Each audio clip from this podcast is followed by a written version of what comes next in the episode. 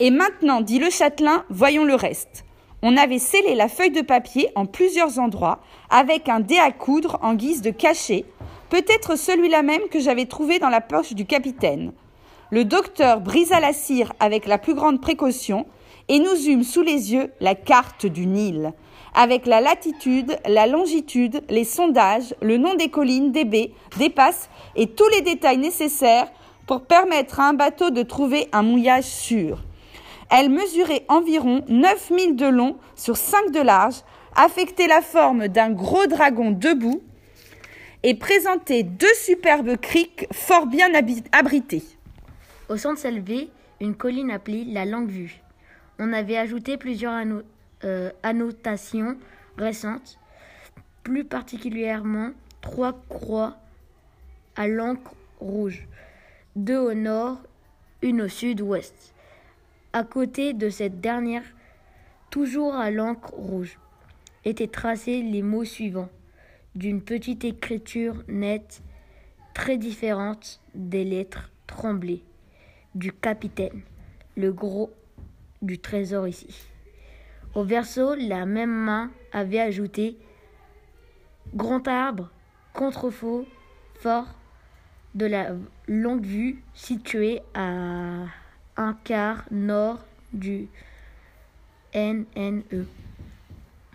Îlot du squelette ESE, e, car E, 10 pieds.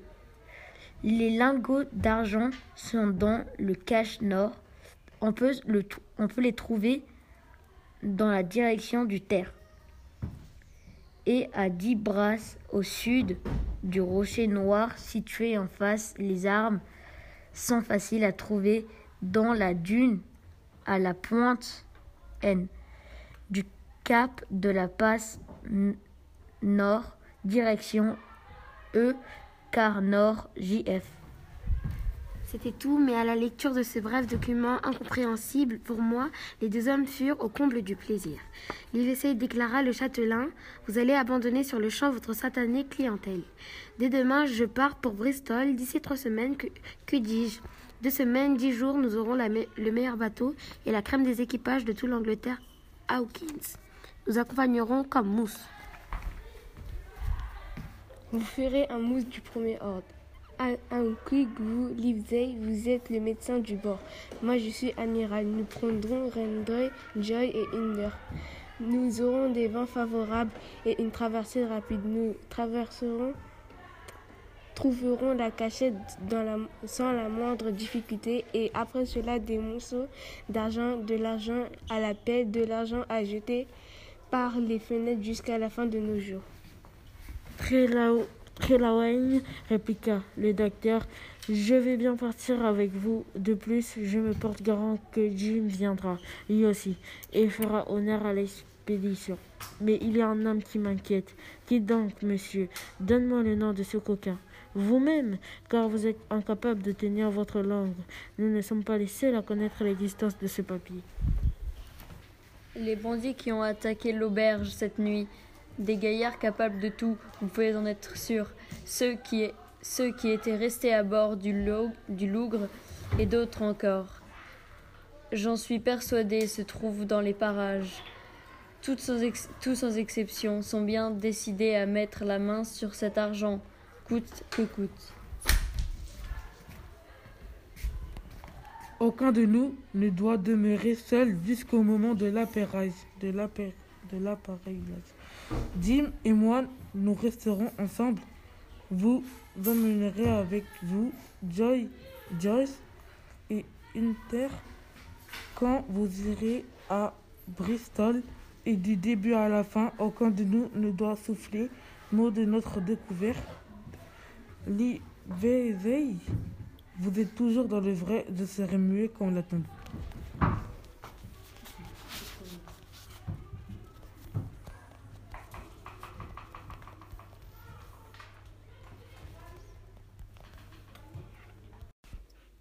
Quand je finis de déjeuner, le châtelain me remit un billet adressé à John Silver, à l'enseigne de la longue vue, en me disant que je n'aurais aucun mal à trouver l'endroit.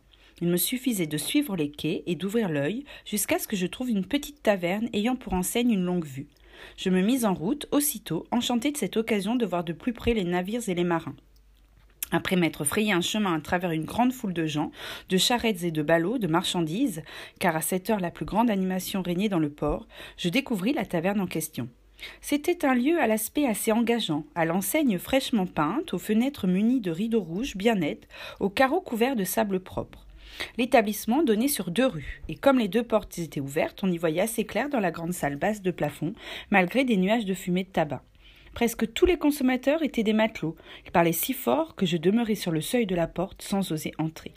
Pendant que j'attendais, un homme sortit d'une pièce adjacente. D'un seul coup d'œil, je compris que ce devait être Long John. Il avait la jambe gauche coupée au ras de la hanche, et il s'appuyait sur une béquille dont il se servait avec une prodigieuse dextérité, en sautillant dessus comme un oiseau. De très haute taille, d'aspect robuste, il avait un visage blême, plutôt laid, aussi gros qu'un jambon, mais intelligent et souriant.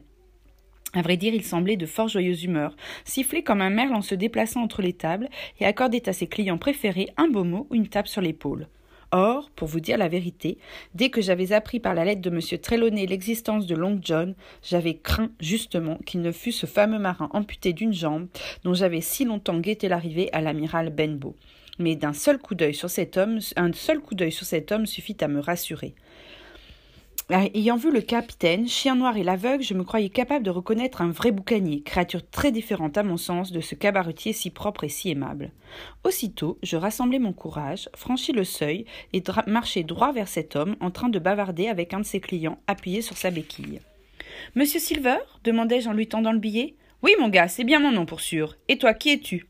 À ce moment, il vit la lettre du châtelain et j'eus l'impression qu'il réprimait un sursaut.